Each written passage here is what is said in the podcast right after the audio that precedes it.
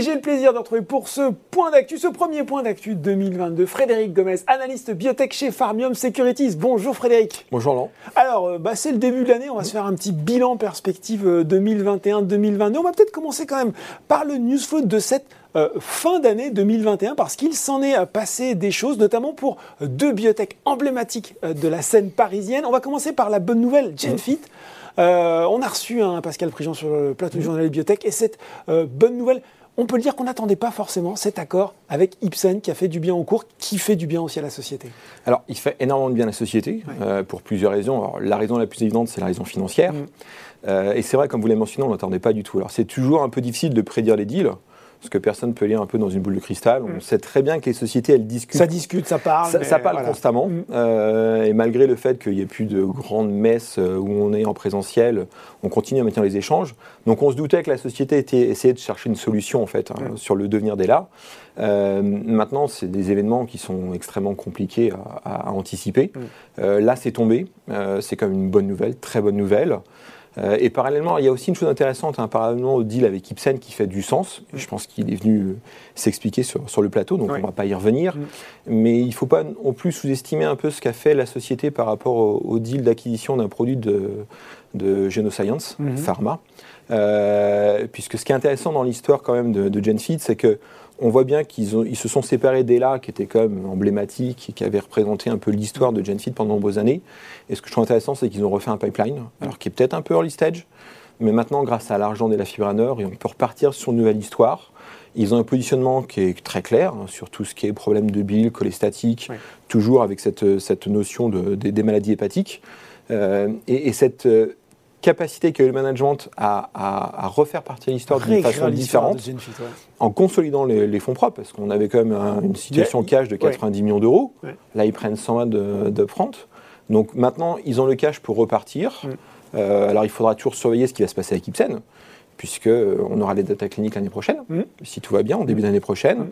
On peut penser qu'il y aura des paiements de milestone en 2023-2024 qui vont venir un peu consolider tout ça. Mais il faut mettre quand même au, crédit du, management d'avoir été capable de signer ce deal, qui est un beau deal, et d'avoir recréé un pipeline, parce que c'est ce qui aurait manqué sinon les sociétés. Et c'est ce qui manquait à la société il y a encore quelques années, puisqu'elle était beaucoup trop dépendante de la fibre nord. Et malheureusement, on a vu l'impact que c'est sur le cours de bourse suite aux, mauvaises annonces. Voilà donc pour la bonne nouvelle, GenFit qui réécrit son histoire. Euh, une moins bonne nouvelle, DBV Technologies, même si vous êtes euh, venu souvent sur le plateau ou en distanciel pour, pour en parler avec nous, et on pourrait dire qu'on s'y attendait un petit peu, qu'on l'a redouté un peu, c'est ce retrait de mm. demande d'autorisation de mise sur le marché au niveau européen. Puis il s'est passé aussi d'autres choses outre-Atlantique pour mm. DBV.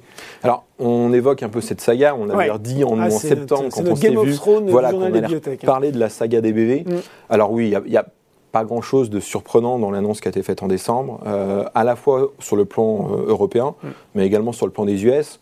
Donc sur le plan de l'Europe... si on résume tout ça de la façon la plus claire possible. Sur le plan de l'Europe, il y avait une demande d'AMM qui était en cours d'examen mm. et ils ont retiré la demande mm. parce qu'ils savaient qu'il y avait une objection majeure qui était liée en fait à l'efficacité de la phase 3 et donc ils se sont dit on n'arrivera jamais à la faire passer donc ils ont retiré la demande d'AMM.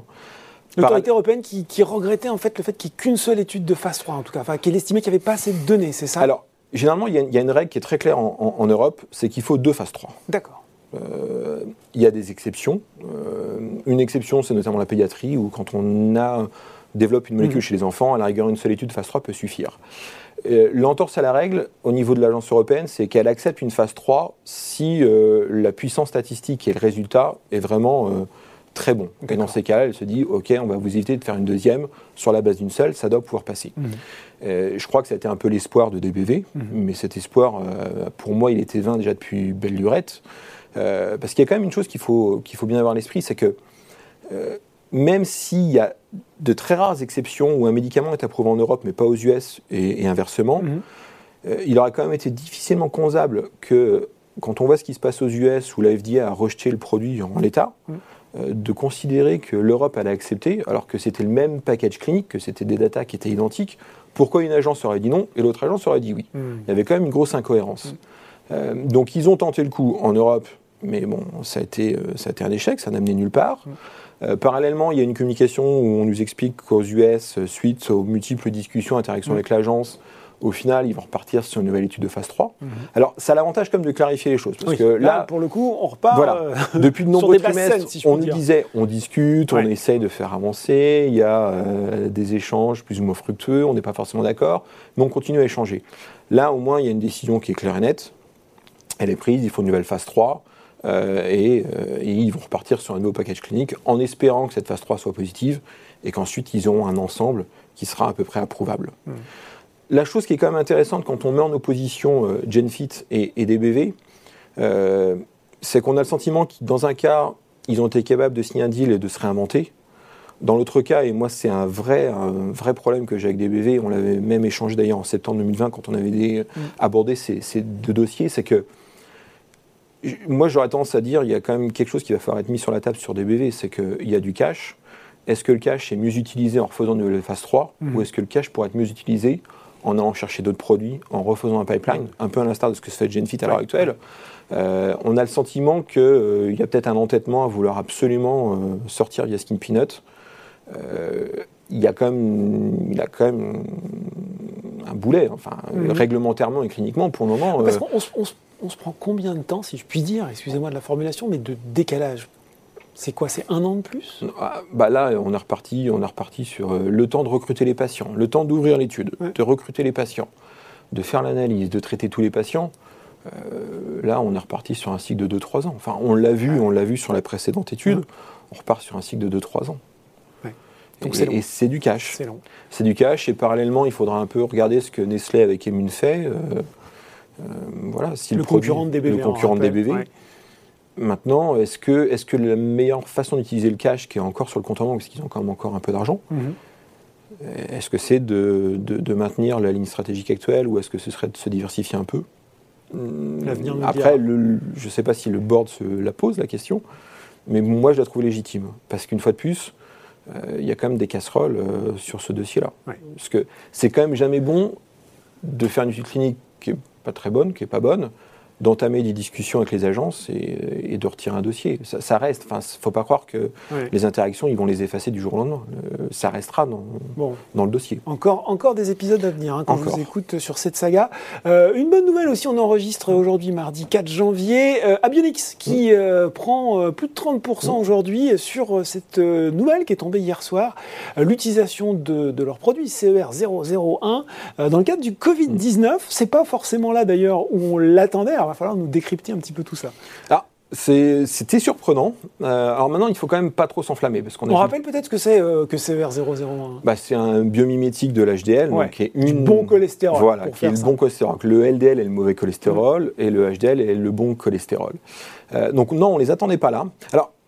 Il faut quand même être très prudent parce qu'on a vu en 2020-2021 beaucoup de sociétés françaises qui Alors se c'est sont tous un petit engouffrées. peu, euh, voilà, On a vu vers Inat, voilà, Inat, Abivax, Medincell. Il y a beaucoup d'acteurs qui ont testé leurs molécules ou leur lead euh, dans des indications liées au Covid. Et puis, il n'y a rien qui est sorti. Mm. Donc euh, là, ce qui est intéressant, c'est qu'ils le font d'une manière quand même très intelligente parce qu'ils passent par une ATU Mm. et pas par une étude clinique traditionnelle. Donc, ils vont fournir le produit Mm. et, et- et voir ce que ça va donner. Il y a un rationnel scientifique. C'est une autorisation compassionnelle, hein, je crois. C'est une utilisation compassionnelle. Donc en fait, à partir du moment où il y a un, un rationnel euh, euh, au niveau du, du mécanisme d'action, il y a un rationnel pharmacologique, il est clair que ça coûte pas grand-chose de tester euh, Mm. sur des patients, voir s'il y a un effet ou non. C'est juste renforcer un peu l'arsenal à, disposition des médecins. Euh, donc là, au, au final, ça, ça peut faire du sens. Maintenant, il faudra voir combien de patients vont être traités. Mm. Euh, et il faudra voir les résultats, si oui ou non on observe un bénéfice et si oui ou non c'est exploitable dans le futur. Maintenant, euh, bah, il faut oser. Donc, dans l'absolu, euh, je pense que c'est un mouvement intéressant. Et puis, je, parce que ce qu'il faut comprendre, c'est que ce produit-là est déjà utilisé dans une, dans une déficience enzymatique euh, sous ATU, hein, qui est une maladie rénale avec un impact cornéen. Mm. Mais jusqu'à présent, il y avait des limites de capacité de production et d'accès aux produits. Donc, c'est pour ça que le nombre d'ATU était limité. Euh, depuis mars, ils ont signé un accord euh, pour refabriquer du produit. Donc là, on peut penser qu'ils ont un peu plus de produits pour ces différentes utilisations Pour Ouais.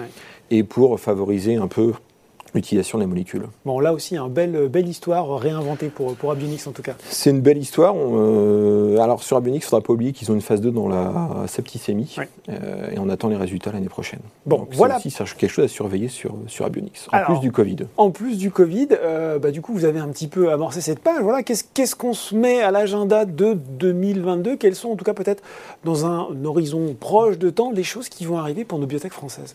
Alors, dans un horizon proche, il y a un dossier à surveiller, c'est Oui. Puisqu'on sait qu'il y a la phase 3 qui est en cours Mm. dans la MPS. Le recrutement s'est terminé en mars-avril 2020. Il y avait deux ans pour avoir les datas. Donc on peut penser qu'en avril-mai. Avril-mai, ouais. Avril-mai, alors il y a peu de patients, il n'y en a que 19, donc ça devrait être assez rapide de cleaner la, la- la base de données et d'avoir de sortir les datas, parce qu'il n'y a, voilà, il y a, y pas tant de patients que ça. Euh, Donc il faudra surveiller ces datas-là parce qu'elles vont être très très importantes pour la société. Mhm. On est vraiment sur un risque binaire. Euh, on pourrait avoir des gros volumes et une grosse volatilité à l'annonce. Ah oui, il y a un côté un Dans peu un concret là, sens. quand je vous écoute.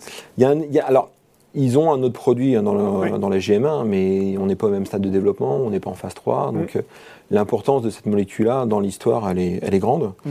Et, et on le voit comme un coup près, parce que, parce que soit c'est positif et il y aura une réaction forte, Mm.